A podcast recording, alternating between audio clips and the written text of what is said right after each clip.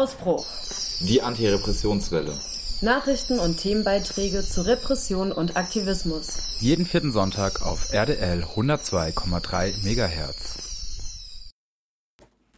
Hallo und herzlich willkommen bei Ausbruch die Antirepressionswelle Nachrichten und Themenbeiträge zu Repression und Aktivismus.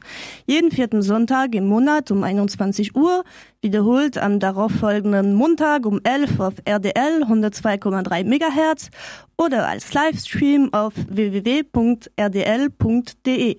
Dort könnt ihr alle unsere Sendungen und auch einzelne Beiträge jederzeit nachhören. Einfach Ausbruch suchen und da sind wir schon. Verantwortlich für die Inhalte unserer Sendung heute sind wie immer die Justiz und ihre Repressionsbehörde. Durch diese heutige Stunde begleiten euch Beate und nicht die immer.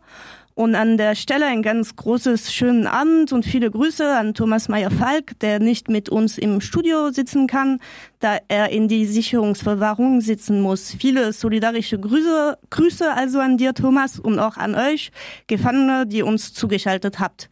Nun zum Inhalt der Sendung heute. Wir fangen an mit unserer Rubrik Repression an der Ränder Europas, hören uns dann einen Beitrag zu der Demonstration Euer Sorgen machen uns Sorgen die gestern am, am 23. Mai stattgefunden hat. Auch ein neues Hörspiel haben wir für euch gezaubert mit dem Titel Was tun bei Strafbefehlen und Vorladung.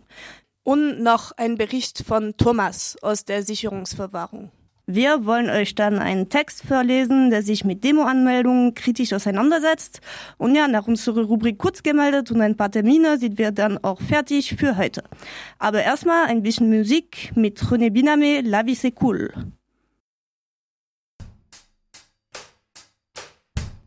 La vie c'est cool, la vie s'enfuit, les jours défilent au pas de l'ennui, parti des rouges, parti des gris, nos révolutions sont trahies, parti des rouges, parti des gris, nos révolutions sont trahies. Le travail tue, le travail paie, le temps s'achète au supermarché, le temps payé ne revient plus, la jeunesse meurt de temps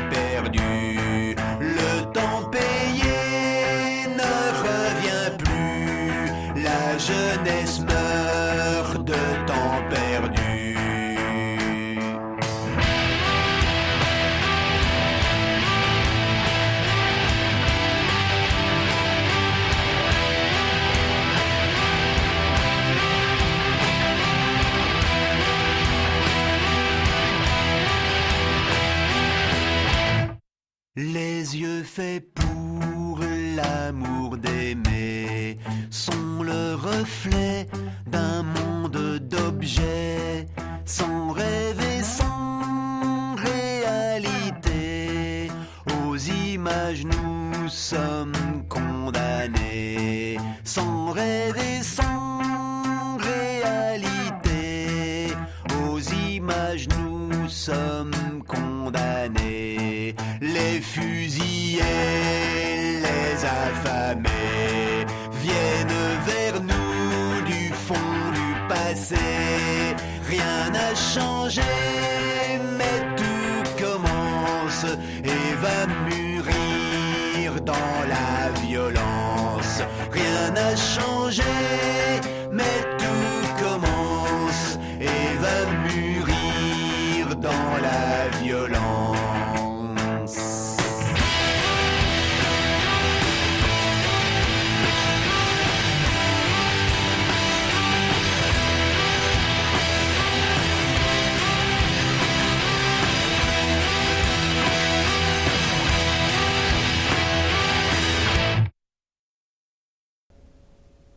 Und jetzt kommen wir zu unserer Rubrik Repression an den Rändern Europas.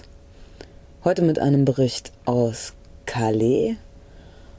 Und zwar immer mehr Menschen überqueren den Ärmelkanal nach Großbritannien, obwohl diese Überfahrt als lebensgefährlich und fast unmöglich gilt.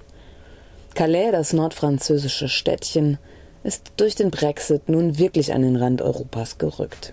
Schon seit vielen Jahren gibt es dort den sogenannten Jungle, in dem Migrantinnen aus Nicht-EU-Staaten auf eine Möglichkeit warten, um nach Großbritannien zu gelangen.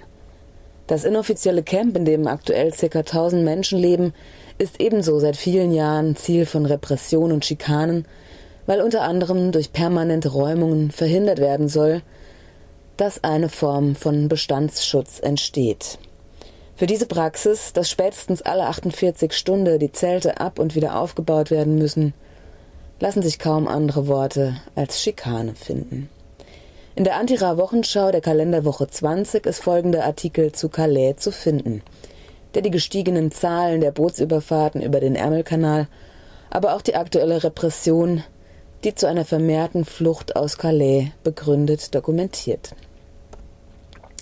Seit Beginn des Lockdowns sind 850 Geflüchtete über den Ärmelkanal nach Großbritannien gelangt. Insbesondere in den letzten zwei Wochen gab es einen beachtlichen Anstieg der Bootsüberfahrten. Grund könnte die Angst der Geflüchteten vor dem Coronavirus in Frankreich sein. Seit April werden sie aus den inoffiziellen Camps rund um Calais in Unterkünfte gebracht, die die Regierung zur Verfügung stellt. Nicht immer passiert dies freiwillig. Bei der letzten Zwangsräumung des Hauptcamps vor wenigen Tagen wurden mehr als 80 Menschen gezwungen, in Busse zu steigen wobei es zu zwölf Festnahmen in Abschiebehaft kam. Bei der Räumung wurden auch 170 Zelte zerstört, was die Situation der Menschen, die in das Camp zurückkehren, aktiv erschwert. Die Geflüchteten nennen unterschiedliche Gründe für die Ablehnung der staatlichen Unterkünfte. Einige nannten, dass diese schlicht nicht vor Corona schützen würden, beispielsweise eine Sporthalle, in der 50 Personen untergebracht sind. Andere haben kein Vertrauen in die französischen Behörden oder befürchten von den neuen Standorten aus keine Chance mehr zu haben, ihr Ziel Großbritannien zu erreichen. Dieses Jahr erreichten auf dem Seeweg bereits über 1200 Geflüchtete Großbritannien. Im, gesamten Jahr 2019 waren es 1850. NGOs fordern einen legalen und sicheren Zugang zum britischen Asylsystem für die Menschen in Calais, um die gefährlichen Überfahrten und das Geschäft damit zu beenden. Die britischen Behörden gaben an, dass alle Ankommenden in Quarantäne gebracht wurden. Zudem seien Personen in speziellen Bereichen innerhalb von Haftanstalten isoliert worden, die verdächtigt wurden, in kriminelle Aktivitäten verwickelt oder nicht asylberechtigt zu sein. Was das genau heißt und wie viele der Menschen es betrifft, bleibt unklar. Und noch eine kurze Meldung von der anderen Seite der EU. Da musste nämlich Ungarn nun nach einem Urteil des Europäischen Gerichtshofs vom 14. Mai 2020 sein Transitlager in Röstke schließen, da es zu sehr einer Haft ohne richterlichen Beschluss glich. Ungarn dementierte zwar, dass es sich bei dem Transitlager de facto um eine Haftanstalt für Migrantinnen handelte, veranlasste aber die Schließung des Lagers. Am Samstag, den 23.05., fand in der Freiburger Innenstadt eine Kundgebung unter dem Slogan Eure Sorgen machen uns Sorgen statt. Um die 150 Personen sind dem Aufruf der äh, Aktionsgruppe Maiglöckchen 2020 gefolgt, um auf der nicht angemeldeten Kundgebung ein Zeichen gegen Populismus und Verschwörungstheorien und für linke Interventionen gegen die Krise zu setzen. Auch wenn eine Kundgebung der Alu-Bommel, die offensichtlich nicht wasserfest sind, die zeitgleich auf dem Münsterplatz stattfinden sollte, wegen Regen abgesagt wurde, haben sich auf dem Platz der alten Synagoge auch jetzt am Samstag wieder eine krude Mischung an Impfgegnerinnen, ESOs, radikalen Rechten oder Menschen, die nach einfachen Antworten suchen, versammelt, um die totalitäre Willkürdiktatur anzuprangern, die vermeintlich von der Bundesregierung und von Bill Gates ausgeht. Gegen diese Corona-Querfront sollte mit der Kundgebung ein Zeichen gesetzt werden. In den Redebeiträgen zu den Themen Gesundheitswesen, Landwirtschaft, Antifaschismus und Sicherheits- und Wohnraumpolitik wurde immer wieder deutlich, dass es möglich und nötig ist, Kritik an der Krise und den kapitalistischen und rassistischen Verhältnissen zu üben, ohne Differenzierungen beiseite zu legen und ohne überall gleich eine große Verschwörung zu wittern. Wir haben für euch als kleinen Einblick ein paar der Redebeiträge zusammengeschnitten. Wir reisen kurz fünf Monate in die Vergangenheit und machen ein Gedankenexperiment. Stellt euch vor, es ist Krise. Es ist klar, dass Veränderungen anstehen. Es ist klar, dass sich vieles verändern muss, das nicht erst seit gestern in dieser Gesellschaft schiefläuft. Widersprüche werden deutlicher und Ungerechtigkeiten verschärfen sich. Das führt zu Angst, zu Verunsicherung und es kann ruhig wütend machen. Welche Geschichten, welche Erklärungen, welche Interpretationen der Krise finden in diesen Zeiten Gehör und lenken den gesellschaftlichen Diskurs? Und wer erzählt sie? Wir spulen vor und stehen heute hier auf einer Demo gegen Verschwörungsmythen und plumpen Populismus. Wir sehen uns einer doppelten Herausforderung gegenüber. Nicht nur müssen wir den verschwurbelten Erklärungen und verkürzten Kritiken der Hygienedemos und des sogenannten demokratischen Widerstands entgegentreten. Es braucht vor allem eine laute, entschiedene Intervention, um der Angst, dem Frust und der Wut mit einer emanzipatorischen Analyse zu begegnen. Wir müssen die Krise nutzen und Erzählungen nach vorne bringen, die keinen Raum lassen für antisemitisches Denken und verkürzte Elitenkritik, die sich nicht vor den Karren der Rechten spannen lassen und sich nicht verlieren in abstrusen Verschwörungsmythen. In einer Situation von Machtlosigkeit reagieren einige Menschen mit Panik, einige klammern sich an Zahlen, einige an Verschwörungstheorien, einige feiern Corona-Partys und einige machen alles gleichzeitig. Wer schlecht mit Unsicherheit und Ambivalenz umgehen kann, will komplexe Situationen auf eindimensionale Probleme reduzieren. Deshalb haben solche Erzählungen einen so großen Einfluss. Verschwörungstheoretiker definieren die Pandemie einfach weg um Maßnahmen der Regierung zu kritisieren. Viele hier haben Krankheiten, die dem Virus Angriffsflächen bieten oder sind alt und deswegen gefährdet. Risikogruppen nennen das die Epidemiologen. An den Umgang mit diesen sogenannten Risikogruppen sollte sich eine Gesellschaft messen lassen. Und daran werden wir auch Verbündete für ein emanzipatorisches Handeln erkennen. Und wir werden diejenigen erkennen, die mittels sozialer oder rassistischer Kriterien ausgrenzen wollen.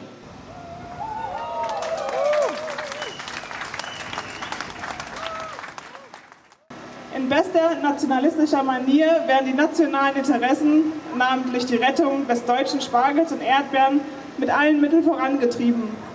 Während Deutschland seine Grenzen mit der Begründung schließt, das Infektionsrisiko für die eigene Bevölkerung zu verringern, werden x-tausende Erntehelferinnen aus Rumänien mit Sonderaufträgen der Landwirtschaftsministerin zum Arbeiten nach Deutschland geholt der Sonderregelung des Landwirtschaftsministeriums auf den Höfen in Zwangsisolation haben die Arbeiterinnen dort kaum Möglichkeit, sich vor Infektionen zu schützen. Kein Abstand halten in überfüllten Wohncontainern mit vier bis acht Menschen in einem Zimmer. Kein Händewaschen bei den Mittagspausen auf dem Feld. Kein warmes Wasser in den Containersiedlungen. Kein Infektionsschutz beim Transport zwischen den Feldern in Schulbussen. Keine Lohnfortzahlung im Krankheitsfall keine ausreichende Krankheitsversicherung, kein gesicherter Lohn, keine Bewegungsfreiheit. Den Saisonarbeiterinnen werden nicht erst jetzt Arbeitsbedingungen zugemutet, für die sich die meisten Deutschen zu schade sind. Auch direkt vor unserer Haustür in der Rheinebene und am Kaiserstuhl ist Widerstand gegen bittere Arbeitsbedingungen auf den Feldern angebracht.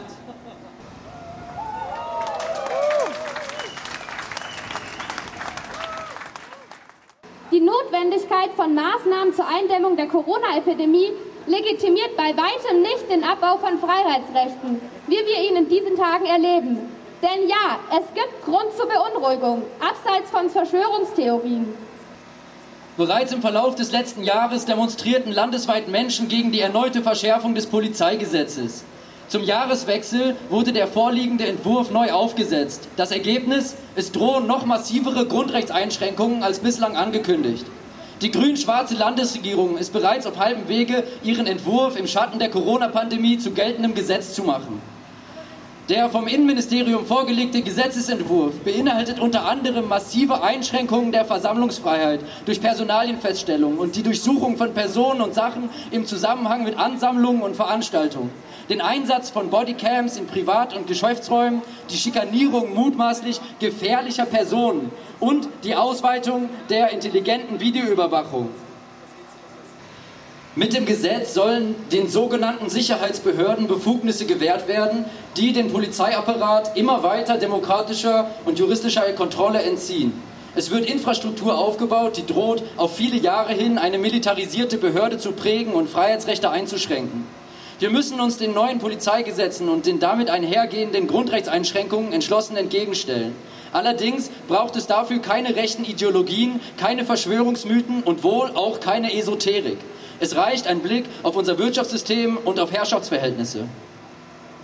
Denn nicht erst seit der Corona-Krise zeigen sich die Risse und Widersprüche unserer Gesellschaft. Die Klima- und Wirtschaftskrisen, die Gesundheitskrisen von heute und morgen sorgen für Ungerechtigkeit und Spannungen. Ein autoritärer Staat mit hochgerüsteter Polizei und Militär, Überwachung staatlichen Befugnissen darf nicht die Antwort darauf sein.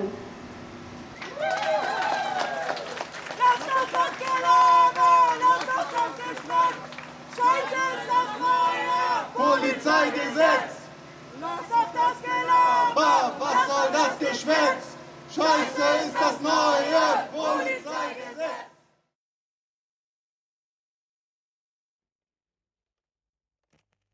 Wenn du zerbrochen bist und nicht mehr weiter weißt und die Hoffnung hängt sich auf, mach irgendwas, wein, schrei und tanz, passt aufeinander auf.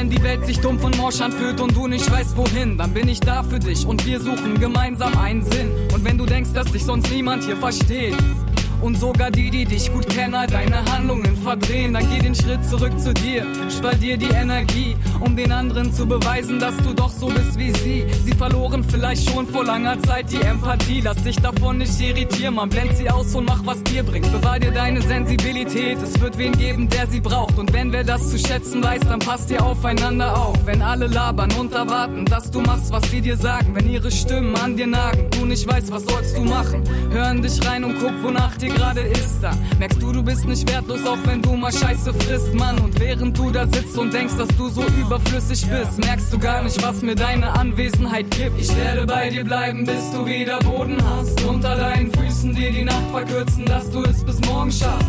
Ich weiß, das Leben ist auf hart und abgefuckt, doch es gibt immer einen Platz für dich in einer Welt, in die du passt.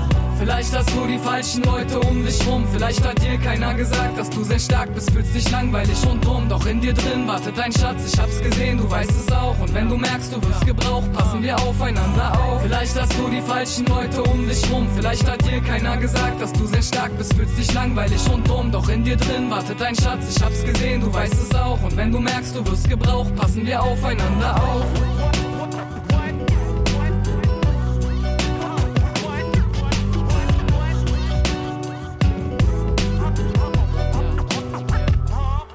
Und es wird morgen ne geben, an denen dich die Angst begrüßt. Und dann werden wieder welche kommen, an denen du fühlst, dass du gar nicht so einsam bist, Mann, wie du immer dachtest. Und die Hoffnung sich gelohnt hat, du denkst, dass du träumst und gar nicht wach bist. Und wenn da Unruhe ist und du nicht schlafen kannst, schieb die Gedanken weiter, schieb sie weiter, ganz weit weg, mach dir keinen Kopf. Du kannst die Vergangenheit nicht steuern muss nichts bereuen, Mann, und dich auch für gar nichts schämen, komm raus aus deinem Loch. Wenn du glaubst, es wäre besser, jetzt von dieser Welt zu gehen, setz ich mich neben dich und rede nichts, erzähle mir, was dich bewegt.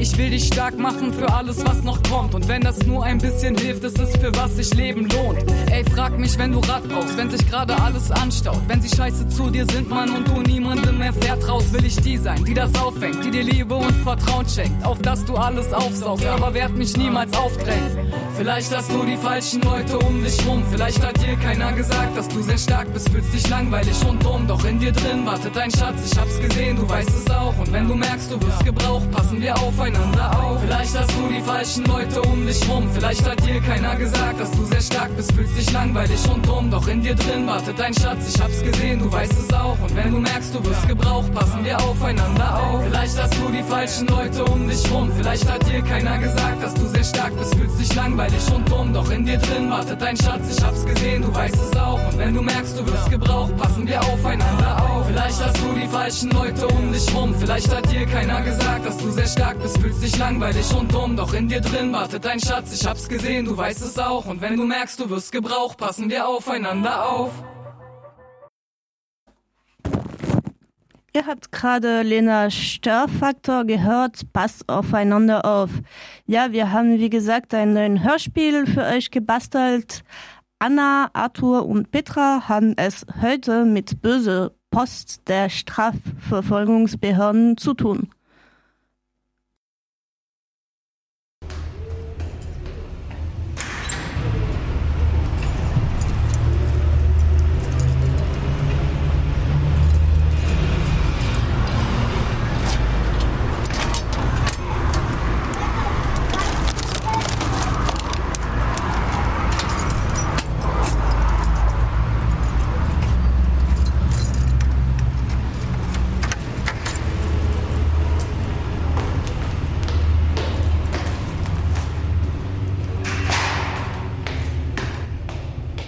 Was bisher geschah.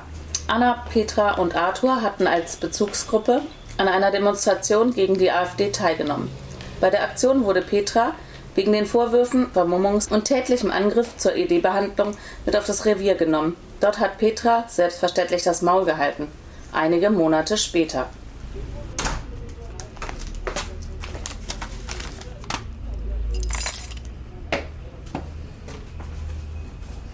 Oh nö, jetzt schreiben die Bullen, dass ich zu einer Vorladung aufs Revier kommen soll. Scheiße.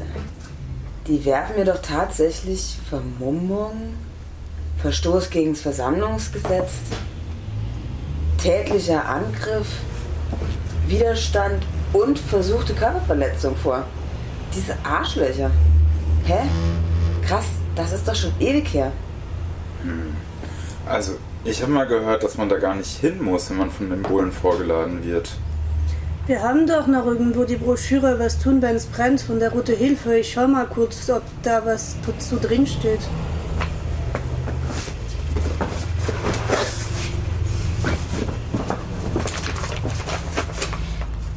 Also hier steht, geh auf keinen Fall zu einer Vorladung der Polizei, egal ob du Zeugin oder Beschuldigter bist. Es wirkt in den Briefen auf den ersten Blick, als musst du hingehen und als würde dir das etwas bringen. Beides ist falsch. Es gibt keine Verpflichtung hinzugehen und keine negative Folgen, wenn du nicht hingehst. Das Gegenteil ist der Fall. Eine Entlastung ist bei der Polizei nicht möglich. Deine Aussagen führen nur dazu, dass es mehr Anhaltspunkte im Ermittlungsverfahren gegen dich oder andere gibt. Getroffene Aussagen sind selbst mit der besten Anwältin nicht mehr aus der Welt zu schaffen. Okay, gut zu wissen. Dann gehe ich da nicht hin. Und reagiere auch einfach gar nicht darauf, oder? Hm. Oh je, ich will gar nicht wissen, was da auf mich zukommt. Hey, mach dir keine Sorgen, wir waren zusammen auf der Aktion und wir werden auch jetzt zusammenhalten. Und es gibt ja auch Strukturen, die uns da unterstützen können als ich bei deiner Festnahme den Vermittlungsausschuss angerufen habe, da meinten die doch, dass du in die Sprechstunde zu denen kommen kannst, wenn du Post von der Polizei oder der Staatsanwaltschaft bekommst. Da bekommen wir sicher Hilfe, die man so Beratungen helfen, auch Anwältinnen zu vermitteln und so. Ja, da sollten wir uns unbedingt Unterstützung holen. Vielleicht gibt es ja noch mehr Leute, die da wegen der Aktion Post bekommen haben. Wäre doch auch gut, sich da irgendwie zu vernetzen. Da wissen der EA und die Rote Hilfe Ortsgruppe bestimmt Bescheid. Ja gut, dann werde ich auf jeden Fall nächste Woche mit dem Schrieb mal zum EA gehen. Sollen, wir mitkommen? Ja, gerne. Habt ihr denn da Zeit? Na klar, Bezugsgruppe Lego hält zusammen. Anna, Arthur und Petra sind beim EA gewesen und haben die Info bekommen, dass als nächstes ein Strafbefehl oder eine Einstellung des Verfahrens kommen könnte. Es könnte auch eine Einstellung gegen bestimmte Auflagen kommen, wie zum Beispiel eine Geldzahlung. Der Vorteil dabei wäre, dass dann erstmal keine Verurteilung in ihrer Akte auftauchen würde. Einige Wochen später. Anna, Arthur, Lego, Lagebesprechung. Ja, was, was ist denn? Also, ich habe jetzt einen Strafbefehl vom Gericht bekommen. Hier steht drin, Verstoß gegen das Versammlungsgesetz, Vermummung, Widerstand und versuchte Körperverletzung. Das ist ja schon ganz schön viel, aber immerhin steht das mit dem tätlichen Angriff nicht mehr drin. Das wäre ja sonst noch teurer geworden. Also ein Strafbefehl ist praktisch ein Urteil ohne vorhergehende Verhandlung. Eure Schuld muss hierbei nicht bewiesen sein. Es reicht für die Ausstellung des Strafbefehls ein sogenannter hinreichender Tatverdacht. Damit vermeiden Gerichte und Staatsanwaltschaft einen Prozess und schlagen der oder die Betroffenen eine Strafe vor.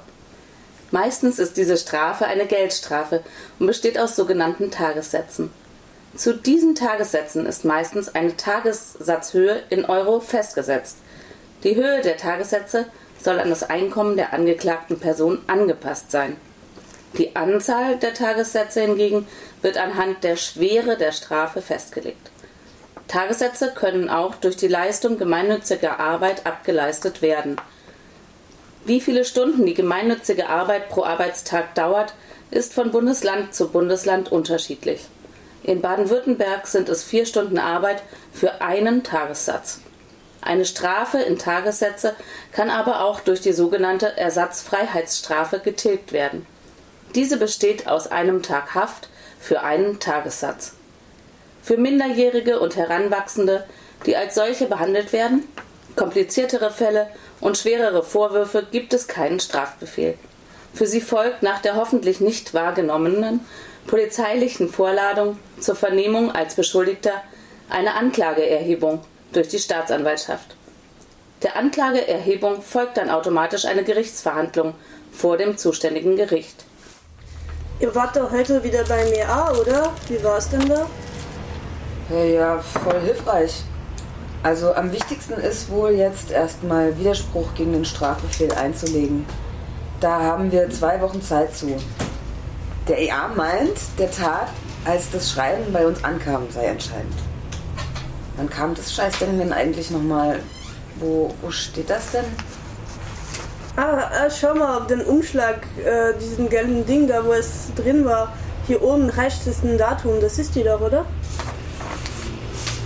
Müssen wir also diese Woche machen, damit die Frist nicht verstreicht. Sonst wird das Urteil nämlich rechtskräftig. Das ist sonst wohl recht easy. Wir können einfach schreiben, hiermit lege ich Einspruch gegen den Strafbefehl des Amtsgerichts Freiburg mit dem Aktenzeichen. Wo ist das Aktenzeichen? Guck, guck, das ist doch das Aktenzeichen, oder? Ja. Ah ja, genau. Da brauchen wir dann auch keine weitere Begründung. Bei einem Strafbefehl sollte unbedingt erstmal innerhalb von zwei Wochen Einspruch eingelegt werden. Das verschafft Zeit, um die weiteren Schritte zu überlegen und sich Beratung zu holen. Mit dem Eingang des Einspruchs beim zuständigen Gericht ist der Zeitdruck weg. Der Strafbefehl wird erstmal nicht rechtskräftig und es muss ein Hauptverhandlungstermin festgesetzt werden. Solltet ihr euch dann gegen eine Gerichtsverhandlung entscheiden, könnt ihr euren Einspruch jederzeit wieder zurückziehen. Ihr könnt auch durch Schriftverkehr mit dem Gericht versuchen, die Tagessatzhöhe zu drücken, wenn diese für euer Einkommen zu hoch angesetzt ist.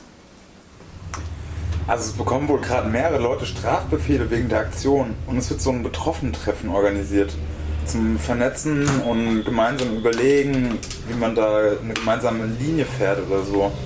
Und die haben uns Kontakt zu einer Anwältin gegeben. Mit der werden wir dann Akteneinsicht beantragen und dann wird man weitersehen. Wofür wird sich die Bezugsgruppe wohl entscheiden? Diese Fragen können wir leider nicht beantworten. Sie könnten vielleicht, wenn die Beweislast zu hoch ist und Sie Kosten vermeiden möchten, den Strafbefehl annehmen und versuchen, gemeinnützige Arbeitsstunden zu beantragen oder versuchen, die Höhe der Tagessätze zu senken. Sie könnten aber auch einfach bezahlen. Oder Sie könnten es auf eine Gerichtsverhandlung ankommen lassen. wenn die Beweislast nicht so hoch ist und sie gute Chancen haben, einen Freispruch zu bewirken oder die Strafe zu verringern. Sie könnten sich aber auch dazu entscheiden, ein politisches Gerichtsverfahren zu führen oder beides.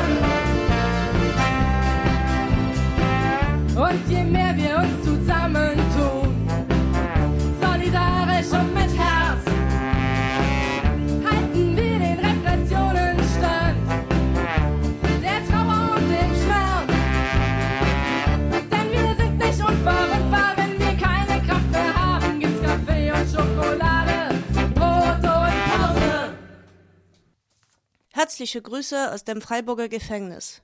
Genauer gesagt aus der Abteilung Sicherungsverwahrung. Wieder ist ein Monat vergangen. Corona ist noch präsent und Kneste auch. Also wieder ein paar Einblicke in die Welt hinter Gittern.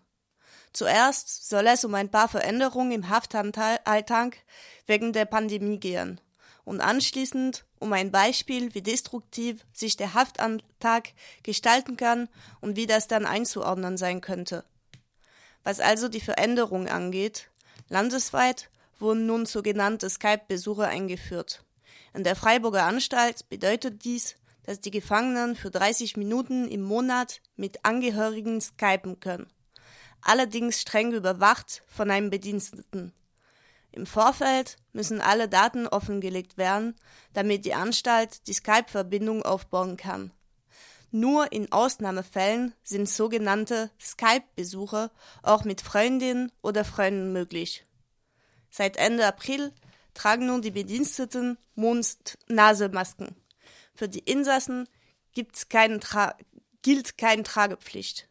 Es sei denn, sie sind erkältet oder aber in bestimmten Arbeitsbereichen tätig. Zum Beispiel in der Knastküche oder auf den Stationen, wenn sie das Anstaltsessen verteilen.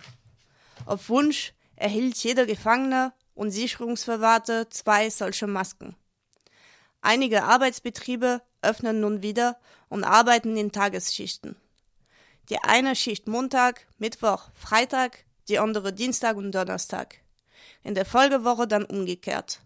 Für die Insassen, die existenziell auf den Knastlohn angewiesen sind, ein Fortschritt, vor allem kommen sie wieder länger aus ihren Zellen raus. So, und jetzt möchte ich über destruktives Verhalten berichten. Im März drangen ja zwei junge Sicherungsverwahrte in die Zelle eines wegen Vergewaltigung einsitzenden Insassen ein und schlugen diesen heftig. Einen wegen pädophiler Straftaten einsitzenden anderen Insassen wurden auch noch eine abgeräumt. Dann kam im April der wegen Vergewaltigung einsitzenden Insasse auf das Personal zu und sagte aus, an seinem im Gemeinschaftseisschrank aufbewahrtes Tiefkühlgemüse sei manipuliert worden. Ein anderer Insasse sagte aus, die beiden junge Schläger hätten beabsichtigt, jemanden zu vergiften. All das zog mehrfache Besuche der Kripo Freiburg nach sich. Sie waren auf der Station im Hof und zu mancher Insassen wurde zur Vernehmung gebeten. Tatwaffe sei Rattengift aus den Rattenfallen im Hof. Die beiden jungen Schläger wurden zwischenzeitlich verlegt, der eine nach Offenburg, der andere nach Stammheim. Soweit, so alltäglich zumindest, was die Schlägerei angeht. Nun hatten die beiden jungen Männer sich seit wirklich langer Zeit bemüht, in ein anderes Bundesland verlegt zu werden. Auch weil sie angesichts ihrer Vergangenheit im baden-württembergischen Justizvollzug woanders neu anfangen wollten. Sie richteten mehrfach schriftliche Anträge auf Verlegung ein, ohne Erfolg, bis sie dann gewalttätig agierten. Da erfolgte die Verlegung umgehend. Zwar erwartet sie nun noch ein Strafverfahren, aber an dessen Ende wird eine Verlegung in ein anderes Bundesland erfolgen. So erging es schon einen anderen Insassen, ebenfalls recht jung. Auch er wollte in ein anderes Bundesland. Erst als ein Insassen aufs Schlo Auge schlug, kam es zu der Verlegung. Nun sind Schlägereien im Knast nicht unbedingt an der Tagesordnung, aber auch kein singulären Ereignis. Im Bereich der Sicherungsverwahrung sind sie jedoch eigentlich eher selten. Mittelfristig wird sich das ändern, denn es landen immer mehr junge Männer hier in DSV. Sie stranden heutzutage mit Ende 20, Anfang 30 im Todeshaus, so nennen manche Insassen DSV. Denn wer hier ankommt, der bleibt lange und in vielen Fällen bis zum Tod. Das ist schon für diejenigen mit 40, 50 oder 60 Jahren schwer zu ertragen, aber für junge Menschen umso härter. So greifen sie zu dem Verhalten, das ihnen vertraut ist. Zumindest, wenn sie sich zuvor ignoriert fühlen. Die Tragik ist ja, sie haben ihre Wünsche, hier wegzuwollen, deutlich gemacht. Nicht einmal oder zweimal, sondern in vielen Eingaben. Es geht nicht darum, deren Übergriffe klein zu reden. Aber er spielt sich auch nicht im luftleeren Raum ab. Er hatte eine lange Vorgeschichte. Von dem weiteren Verlauf ihrer Haft sind solche Übergriffe verheerend. Dann aus der Körperverletzung wird man die weitere Gefährlichkeit ableiten. Leider zeigte die Sache auch, wie systemkonform selbst viele der Sicherungsverwahrten sind. Denn sie beeilten sich bei der Polizei umfänglichste Aussagen zu machen. Manche, manche saßen eine Stunde oder länger bei der Kripo. Was das Gemüse angeht, das aus der Tiefkühltruhe, da stellte sich wohl heraus, es sei vergiftet gewesen. Deshalb wurde oft das Gift, tiefgefrorene Zeug aller andere Stationsbewohner vernichtet. Dafür, dafür soll es dann eine finanzielle Entschädigung geben. Mich ärgerte, wie schnell die Sache den beiden jungen Männer in die Schuhe schob. Ohne konkrete Beweise heißt es umgehen, das könnten ja wohl nur die beiden gewesen sein. Das Beispiel zeigt ein leider auch sonst viel zu oft zu beobachtendes Verhalten, Gerüchte, Denunziantentum, aber auch ein zumindest systematisch mitverursachtes destruktives Verhalten Einzelner. Liebe Zuhörenden, ich wünsche euch und Ihnen, wie auch diejenigen, die diese Sendung produzieren, einen lebendigen Mai, einen guten Start in den Sommermonat Juni und hoffentlich hören wir uns dann nächstes Mal wieder. Herzliche Grüße aus der Freiburger Sicherungsverwahrung, Thomas. Hinter den Barrikaden!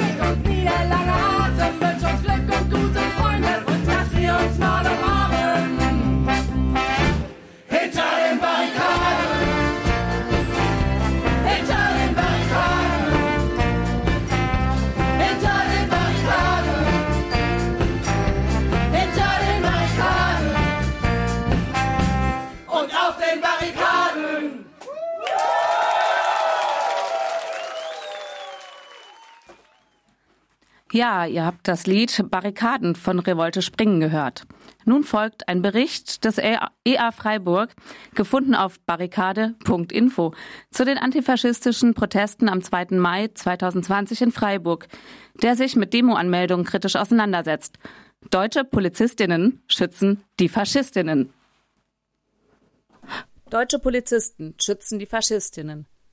Am 2. Mai demonstrierten in Freiburg rund 800 Antifaschistinnen gegen eine Kundgebung der AfD auf dem Platz der alten Synagoge.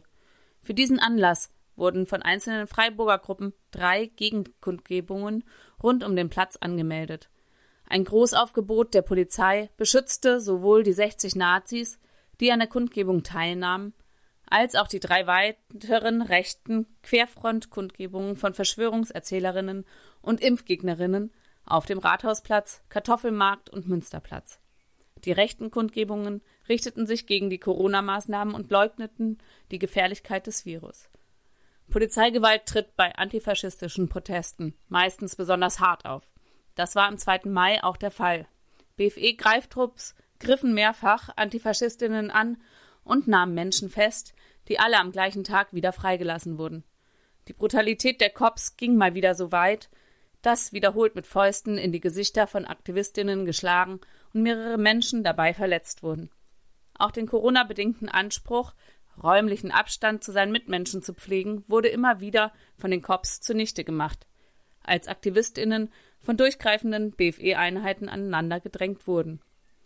Ihr könnt euch wie immer gerne bei uns melden, wenn ihr während der Proteste Polizeigewalt erfahren habt. Oder falls ihr Post von den Strafverfolgungsbehörden oder vom Gericht bekommen solltet.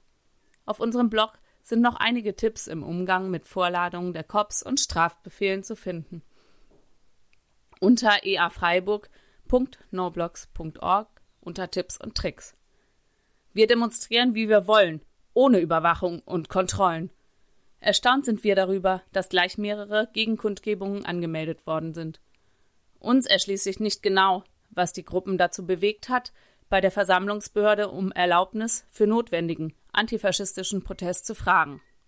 Seit etlichen Jahren gibt es in Freiburg die schöne Praxis des Nichtanmeldens von Demonstrationen, welche damals hart erkämpft und durchgesetzt wurde.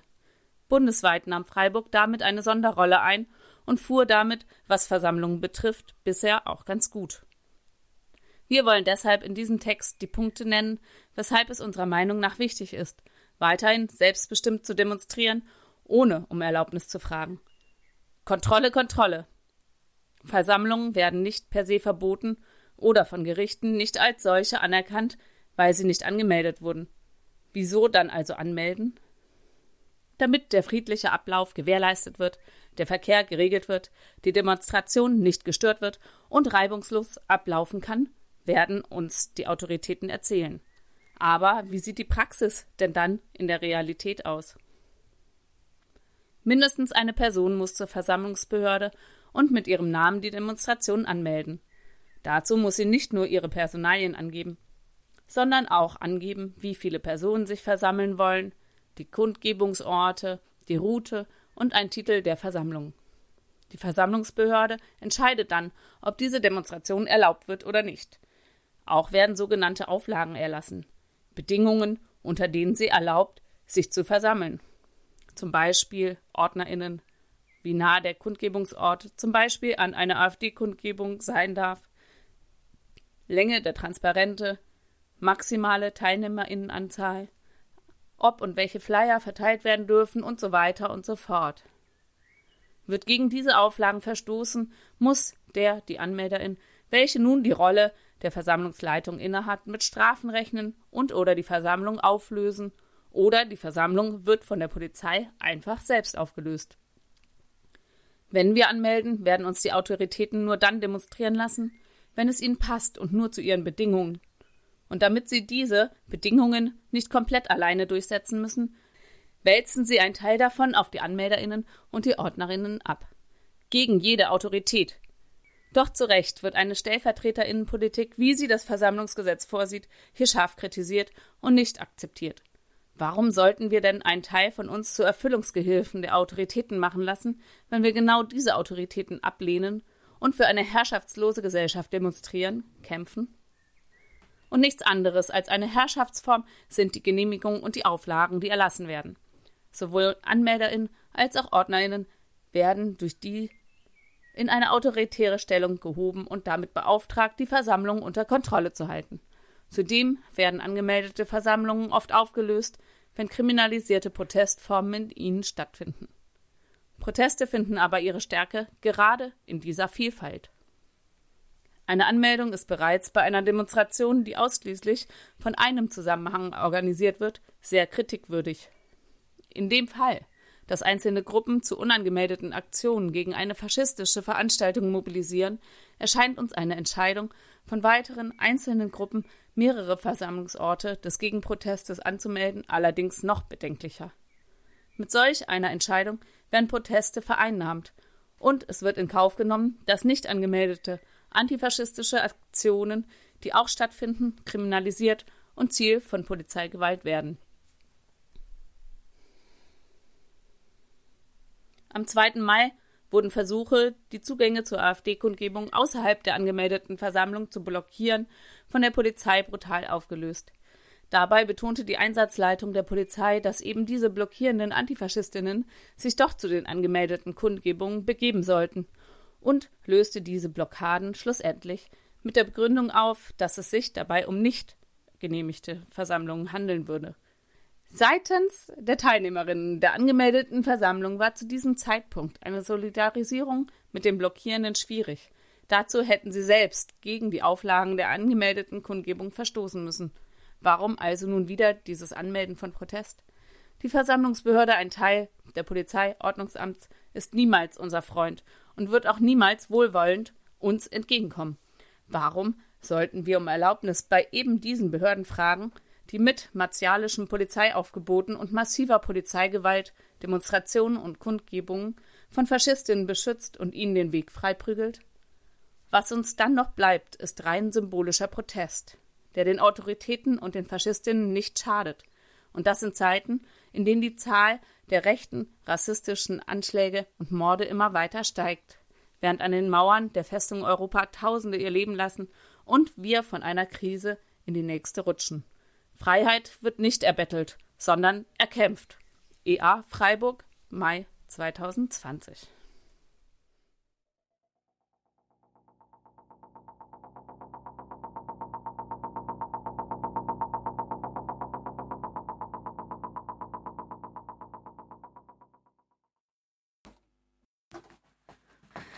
Kurz gemeldet. Diesmal etwas länger und heute zu Beginn der Bericht von Thomas Meyer-Falk aus der JVA Freiburg.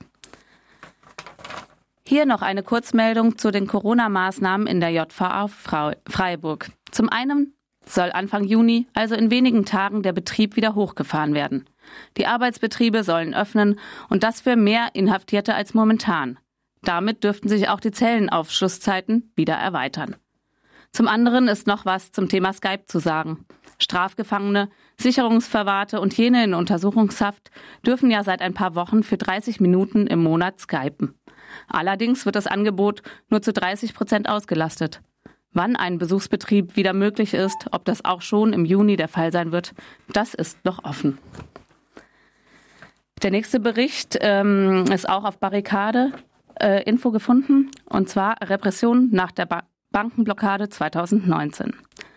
Dies ist ein extrem gekürzter Bericht entnommen aus einem Text von Barrikade Info aus der Sicht deutscher Aktivistinnen geschrieben und äh, mit dem Fokus auf die Ereignisse in Basel. Er soll einen groben Überblick darüber geben, was in Bezug auf Repressionen seit den Klimaaktionstagen Fossil Banks Too Big to Stay im Juli 2019 in Basel und Zürich, Schweiz, passiert ist. Unter dem Motto Fossil Banks Too Big to Stay sollte die Aktion im Rahmen der Aktionstage des Collective Climate Justice Basel aufzeigen, was für einen großen Anteil der Schweizer Bankensektor an der Investition in klimaschädliche, fossile Technologien und Industrien hat. Mit der Blockade sollte darauf aufmerksam gemacht und das Business as usual der Banken verhindert werden. Über sieben Stunden lang wurde in Basel mehrere Eingänge der Banken blockiert und Mitarbeitende nur heraus, aber nicht hereingelassen. Seit der Aktion im vergangenen Sommer, nach der es bereits unmittelbar zu Repressalien wie über 48 Stunden Gewahrsam, Untersuchungshaft, Einreiseverboten, Abnahme von DNA-Proben und so weiter kam, wurde in Deutschland wenig über die weiteren Entwicklungen berichtet. Wir sehen die Beschäftig Beschäftigung mit staatlicher Repression aber als elementaren Bestandteil von politischem Aktivismus, um handlungsfähig und nachhaltig aktiv zu bleiben. Repression wirkt, wenn sie ohnmächtig macht und zum Schweigen bringt. Wir möchten sie ja thematisieren und skandalisieren. Dabei ist es auch wichtig, über konstruierte Nationalgrenzen hinwegzudenken und in unseren Köpfen keine Grenzen der Solidarität zu ziehen.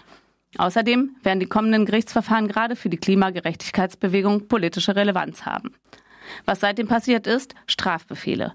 Nach den Strafbefehlen, die bereits in der GESA in Basel ausgestellt wurden, sind in Freiburg die ersten Strafbefehle ohne vorherige polizeiliche Vorladung ab Oktober 2019 angekommen. Die immer gleichen Vorwürfe Hausfriedensbruch, Nötigung, Landfriedensbruch, Sachbeschädigung aus öffentlicher Zusammenrottung und mit großem Schaden. Vorladung. Einige Monate nach den meisten Nachdem von den meisten Personen Einsprache gegen den Strafbefehl eingelegt wurde, folgten ab Januar 2020 Einladungen zur Staatsanwaltschaft nach Basel zu kommen, um bezüglich des Falles verhört zu werden. Ähm, erkennungsdienstliche Behandlung und DNA-Nahme.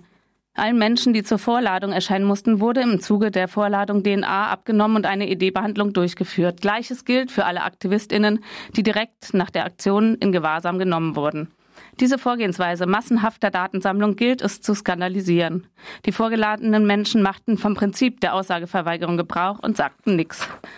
Zurzeit wurden gegen alle ED-Behandlungen und DNA-Entnahmen Beschwerde eingelegt. Drei dieser Beschwerden sollen als exemplarische Fälle gerichtlich angefochten und im Notfall bis zum Europäischen Gerichtshof für Menschenrechte in Straßburg weitergeführt werden. Ausblick. Voraussichtlich, soweit Mensch das in diesen Zeiten sagen kann, wird es in den kommenden Monaten zu Prozessen kommen, in denen über die Aktion verhandelt werden wird. Noch stehen keine Termine fest, aber die meisten Vorladungen sind bereits gewesen und der Ermittlungsvorgang nähert sich damit dem Ende. So wie es aussieht, wird die Staatsanwaltschaft versuchen, das Konzept der Mittäterinnenschaft anzuwenden. Damit muss sie individuellen Personen keine konkreten Straftaten wie Sachbeschädigung nachweisen, sondern es reicht allein die Anwesenheit am Tatort in öffentlicher Zusammenrottung, um als schuldig zu gelten. Wir haben selbst in den letzten Monaten gemerkt, wie schwierig sich politische Arbeit rund um Repression gestalten kann. Es gilt zunächst, betroffene Menschen dazu zu ermutigen, sich gemeinsam zu organisieren und anstelle von Vereinzelungen einen kollektiven Umgang mit der Repression zu finden. Langfristig ist ein guter Umgang mit Repression aus unserer Sicht aber nur über gemeinsame Organisierung möglich. Es trifft einige, gemeint sind wir alle. Ähm, ein anderer Bericht, auch äh, gefunden auf barrikade.info. Solidarität mit den von Repression betroffenen Antifaschistinnen in Italien. Anarchistinnen war es, nicht Antifaschistinnen, was aber auch beides sein kann. Am 13. Mai 2020 wurden im Raum von Bologna, Mailand und der Toskana, Italien, zwölf Anarchistinnen festgenommen, von denen sieben verhaftet wurden und von fünf die An die Auflage zur täglichen Unterschrift verlangt wird. In den Häusern der Angeklagten sowie im anarchistischen sozialen Zentrum I Tribolo in Bologna wurden Hausdurchsuchungen durchgeführt. Die repressive Operation mit dem Namen Ritrovo, das große Treffen, wurde vom Staatsanwalt Stefano D'Ambruoso und von den Carabiniero der ROS-Gruppe für für Spezialoperationen koordiniert, die die Verhaftung und Durchsuchung gemeinsam mit dem Provinzkommando der Carabinieri von Bologna durchführten. Die sieben Genossinnen, die verhaftet wurden, werden gemäß Artikel 270 der CP Strafrecht angeklagt, das heißt wegen sub subversiver Vereinigung zu terroristischen Zwecken oder zur Untergrabung der demokratischen Ordnung. Die anderen Anklagen beziehen sich auf die Artikel 414 Anstiftung zu Straftaten, Beschädigung des öffentlichen Raums und Sachbeschädigung. Einige von ihnen werden zusätzlich durch den Artikel 423 Brandstiftung angeklagt wegen des Brandanschlags vom 16. Dezember 2018 auf einige Telekommunikationsantennen, die für die Übertragung von nationalen und lokalen Fernsehsendern in San Donato, Bologna bestimmt waren. Im Zusammenhang dazu tauchte ein Graffiti mit der Aufschrift Schaltet die Antennen aus, Antennen aus, weckt das Gewissen in Solidarität mit den Verhafteten und Überwachten Anarchisten auf. Die repressiven Kräfte werfen ihnen vor, eine subversiv-terroristische Vereinigung gegründet zu haben, um die anarcho-insurrektionalistische Ideologie zu bekräftigen und zu verbreiten und durch die Verbreitung von Propagandamaterial zu Gewaltakten gegen Institutionen an, anzustiften. Darüber hinaus betonte die Staatsanwaltschaft von Bologna mit Hilfe der staatlichen Medien, dass die Vorsichtsmaßnahmen einen strategischen präventiven Wert annehmen, der darauf abzielt, diese Taten in jedem anderen Moment sozialer Spannungen zu verhindern, die sich aus der besonderen Notsituation aufgrund der Pandemie ergeben und die gegen eine allgemeinere Kampagne im antistaatlichen Kampf durchgesetzt werden können. Die Anschuldigungen machen den Willen des Staates deutlich, die Solidarität mit dem Kampf, der innerhalb der Gefängnisse in Italien für die infolge der Pandemie verhängten Maßnahmen geführt wurde, zu bestrafen. Die sieben verhafteten Genossinnen wurden auf verschiedene Gefängnisse Italiens verteilt. An unsere Freundinnen. Wir sind eng mit euch verbunden und senden euch unsere Kraft, unsere Solidarität und unsere Hoffnung. Das bedeutet für uns den Widerstand weiterzuführen und Solidarität über alle Grenzen hinaus international zu einer gemeinsamen Praxis werden zu lassen. Getroffen hat es einige, gemeint sind wir alle. Zeigt euch solidarisch mit den von Repressionen Betroffenen. Von der antifaschistischen Koordination 36, Mai 2020.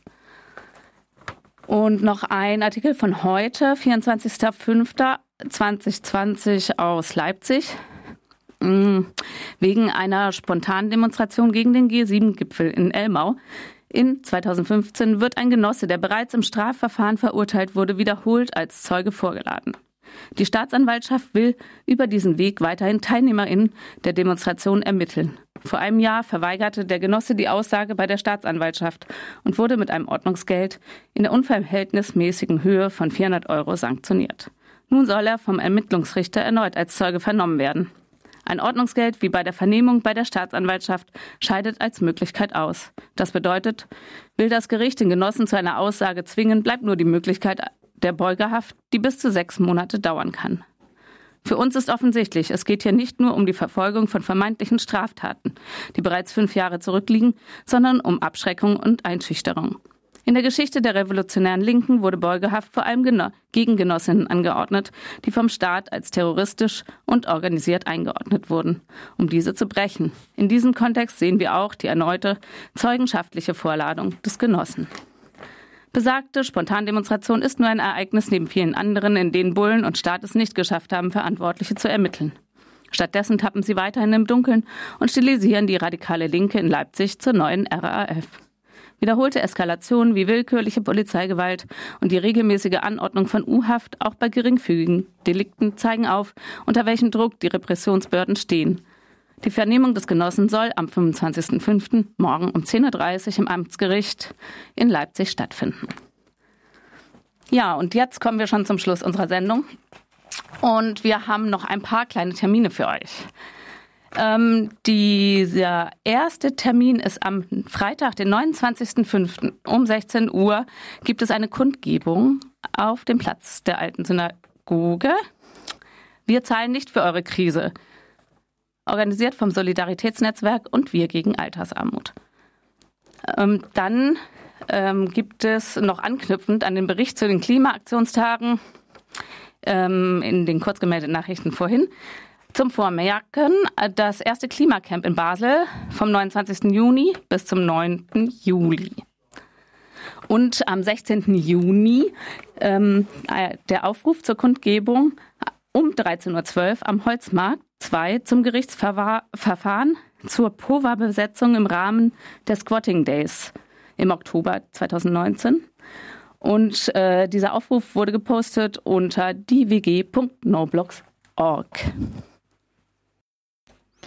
Ja, das war Ausbruch die Antirepressionswelle, Nachrichten und Themenbeiträge zu Repression und Aktivismus jeden vierten Sonntag um 21 Uhr, wiederholt am darauffolgenden Montag um 11 auf Radio Dreikland 102,3 MHz oder als Livestream auf www.rdl.de. Dort könnt ihr auch alle unsere Sendungen nachhören und auch einzelne Beiträge jederzeit einfach Ausbruch suchen und da sind wir schon. Und damit verabschieden wir uns äh, für heute. Wir wünschen euch noch einen wunderschönen Sonntagabend oder Montagmittag. Viel Spaß euch noch und lasst euch nicht erwischen.